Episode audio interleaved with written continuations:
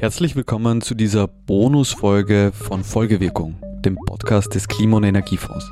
Mein Name ist Andreas Fischer und ich habe mit dem Kulturwissenschaftler Thomas Macho ein Gespräch über den Krisenbegriff geführt. Also das heißt, ich habe ihn gefragt, wo dieser, dieser Ausdruck der Krise, dieses Wort der Krise überhaupt herkommt, das wir jeden Tag benutzen.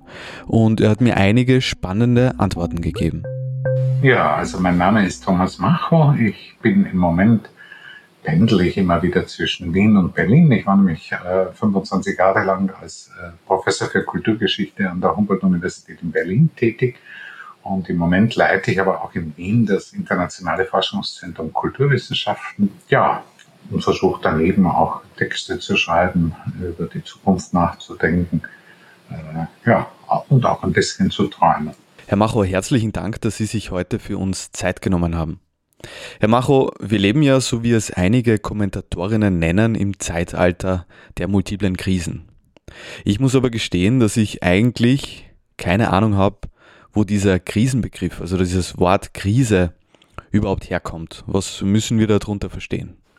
Ja, der Krisenbegriff kommt eigentlich aus dem Altgriechischen und ist dort ursprünglich in der Gerichtssprache entstanden, meinte eigentlich nichts anderes als äh, das Urteil.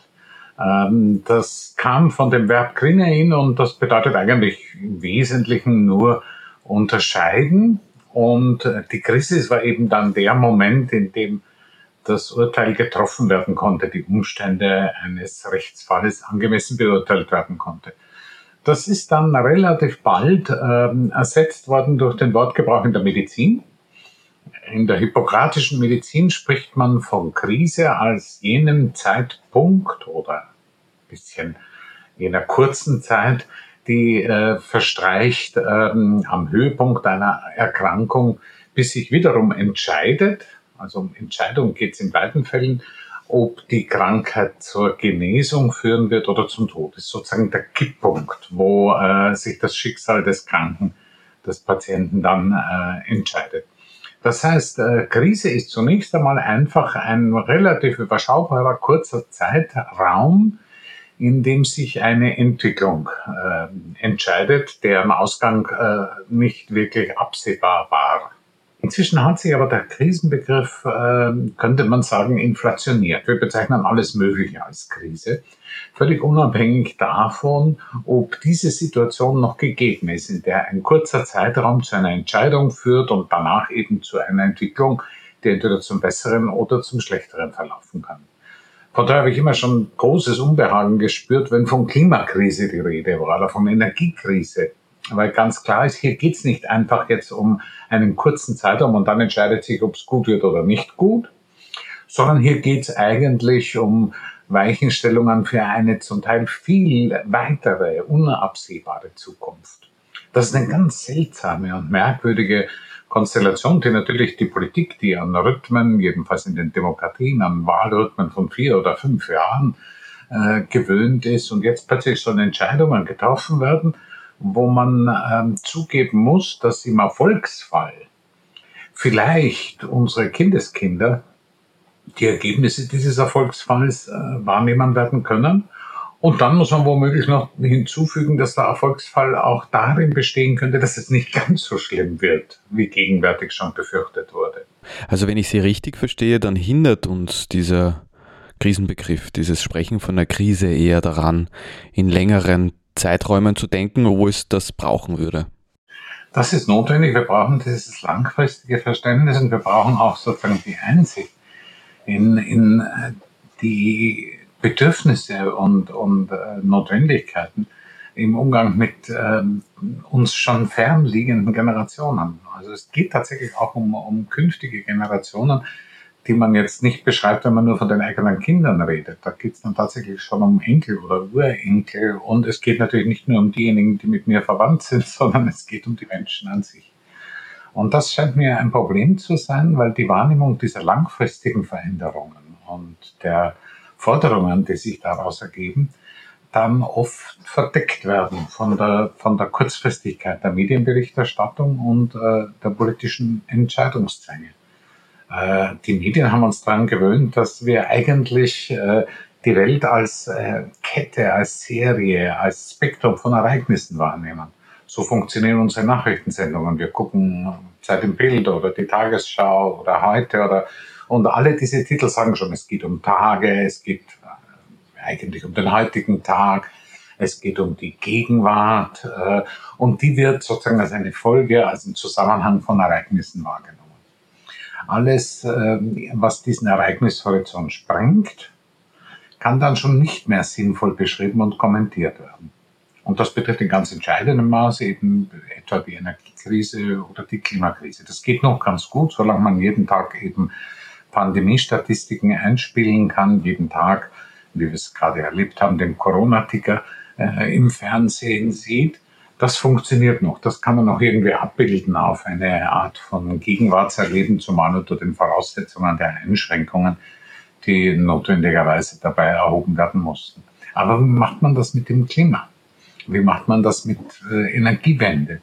Wie macht man das mit äh, Umweltschutz? Wie macht man das mit der Veränderung von Ernährungsverhalten? Dass jeder weiß, dass das eigentlich notwendig ist. Aber in diesem Ereignishorizont spielt das dann keine große Rolle und wird nicht angemessen wahrgenommen. Da scheint es nicht darauf anzukommen, ob ich halt dann doch nochmal ein großes Steak äh, konsumiere oder eben vielleicht ähm, äh, darüber nachdenke, äh, meinen Fleischkonsum erheblich einzuschränken. Das sind äh, Aspekte, die sind sehr viel heikler, sehr viel schwieriger und das hat man auch in der ganzen Kommunikation um, die, um den Klimawandel immer wieder sehr intensiv gemerkt. Und die Politik hat es nicht leicht, hier Entscheidungen zu treffen, äh, weil es natürlich auch bedeutet, dass man den Menschen, den Wählerinnen und Wählern klar machen muss, pass auf, wir müssen euch Einschränkungen auferlegen, deren Effekte und zwar auch der mögliche Effekt, dass nicht ganz so schlimm wird, wie wir im Moment befürchten, dann für eure Urenkel wirksam wird. Die werden das dann spüren, ihr leider nicht. Das ist ähm, mit, äh, das setzt erhebliche Vermittlungsprobleme voraus. Und natürlich ist, ähm, sind schon äh, drei Monate von Einschränkungen, wie wir sie jetzt erlebt haben. Und dabei muss man noch zugeben, dass eine ganze Menge Menschen da ja durchaus privilegiert in ihren Homeoffices sitzen durften und halt bloß in Bezug auf Kontakt und Ausgang an Beschränkungen gewöhnt werden mussten. Das hat man ausgehalten. Nach drei Monaten sind die ersten Protestbewegungen aufgekommen, wo man sich dann plötzlich gegen diese Einschränkungen massiv zu wehren begonnen hat. Und natürlich äh, fängt man da an, leise zu verzweifeln und denkt sich, ja, wie soll denn das funktionieren, wenn es jetzt um Lebensveränderungen, um Lebensstilveränderungen geht, die eben nicht auf drei Monate beschränkt sind. Also ähm, wir sollten dann sozusagen von dieser Begrifflichkeit der Krise dann eher wegkommen und längeren Zeiträumen denken und äh, vielleicht sogar ein neues Wort dafür dann kreieren, sowas wie genau. Lebensstilwandel. Genau, das sagen Sie vollkommen richtig, wobei der Begriff jetzt wirklich äh, als dieses lange zusammengesetzte Substantiv. Ja, äh, katastrophal. Kein schönes. Ja. Das ist vollkommen klar.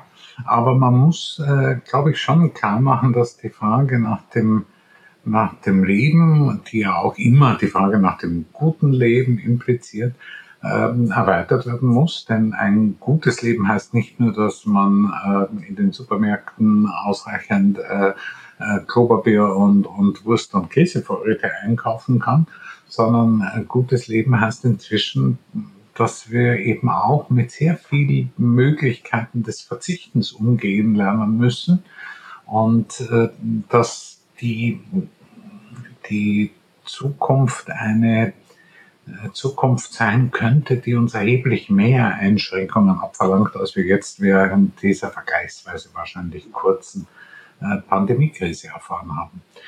Äh, wie soll das gehen, wenn es um erheblichere Einschränkungen geht? Also Beispiele Ernährungsverhalten, Beispiele Mobilitätsverhalten. Wenn es darum geht, eben gut Leben mit einem anderen Leben assoziieren zu müssen. Also wenn gut Leben einfach heißt, wir müssen lernen, anders zu leben.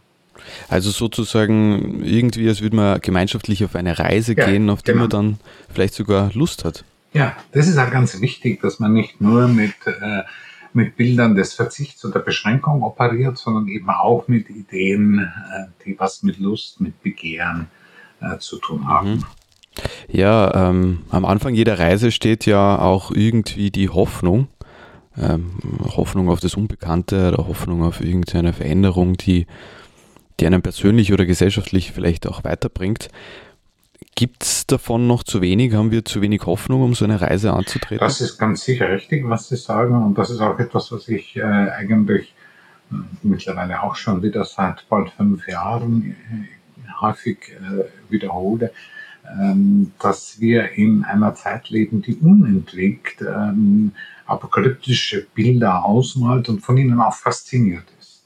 Äh, früher hat man im Journalismus äh, gesagt, äh, Even bad news are good news. Selbst schlechte Nachrichten sind gute Nachrichten. Und heute hat man das Gefühl, sie alle sagen schon, only bad news are good news. Nur schlechte Nachrichten sind gute Nachrichten, weil alle anderen werden gar nicht wahrgenommen und bemerkt. Und äh, das heißt, dass äh, unsere Utopie eigentlich immer nur im Schatten von apokalyptischen Entwicklungen, von erschreckenden, beunruhigenden, ängstigenden Entwicklungen stattzufinden scheint. Und das ist nicht gut, während es einfach äh, mal ganz schön wäre, sich daran zu erinnern, dass, ähm, dass man der Zukunft auch in Form von Träumen begegnen kann und dass äh, diese zu Recht so berühmte Rede von Martin Luther King, I have a dream, dass das eben auch eine ganz wichtige Rede war, weil er nicht davon gesprochen hat, dass äh, man jetzt übermorgen äh, all die Probleme, die etwa mit systemischem Rassismus verbunden sind, gelöst haben muss, sondern dass man von Alternativen, von einem anderen Leben und das so konkret wie nur irgend möglich träumen muss. Und dieses Träumen, das müssen wir im Moment, glaube ich, intensiv wieder üben und lernen. Mhm. Damit ich hier Träumen richtig verstehe, ähm, es ist so ein Träumen wie, wie ein sturer Optimismus sozusagen. Ja, der Traum ist ja nicht stur eher sowas wie ein kreativer, mhm. ein lebendiger Optimismus. Einer, der nicht einfach darin besteht, dass man äh, mit entsetzensgeweiteten Augen sagt, es wird schon gut mhm. gehen, sondern eine Art von Optimismus, der wirklich so wie Martin Luther King das in mhm. dieser Rede ja auch gemacht hat. Er hat ja dann von seinen Kindern geredet und er hat von ganz konkreten Situationen gesprochen, die anders verlaufen als in der Gegenwart verlaufen.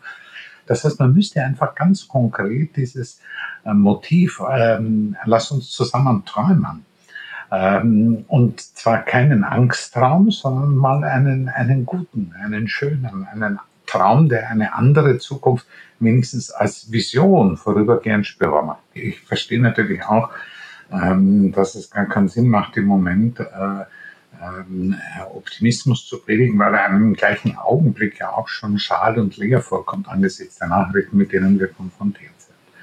Aber dass dieses andere Leben, das notwendig ist, damit wir überleben können, dass das eben nicht nur durch Angst ähm, in, in Bewegung gebracht werden kann, das halte ich eben auch für evident. Und da scheint mir das Träumen eigentlich ein sehr schönes Bild dafür zu sein. Dass es eine andere Welt geben könnte, die anders funktioniert. Das ist etwas, was man in Träumen erfahren kann. Folgewirkung ist der Podcast des österreichischen Klima- und Energiefonds. Der Klima- und Energiefonds unterstützt Ideen, Konzepte und Projekte in den Bereichen Forschung, Entwicklung, Mobilität, Marktdurchdringung und Bewusstseinsbildung. Mehr Informationen auf www.klimafond.gv.at. Dieser Podcast wird produziert vom Produktionsbüro Sissi Grant. Das sind Christoph Wager, Iris Borotschnik und Andreas Fischer. Musik von Petra Schrenzer. Alle Informationen zum Podcast findet ihr auf www.folgewirkung.at.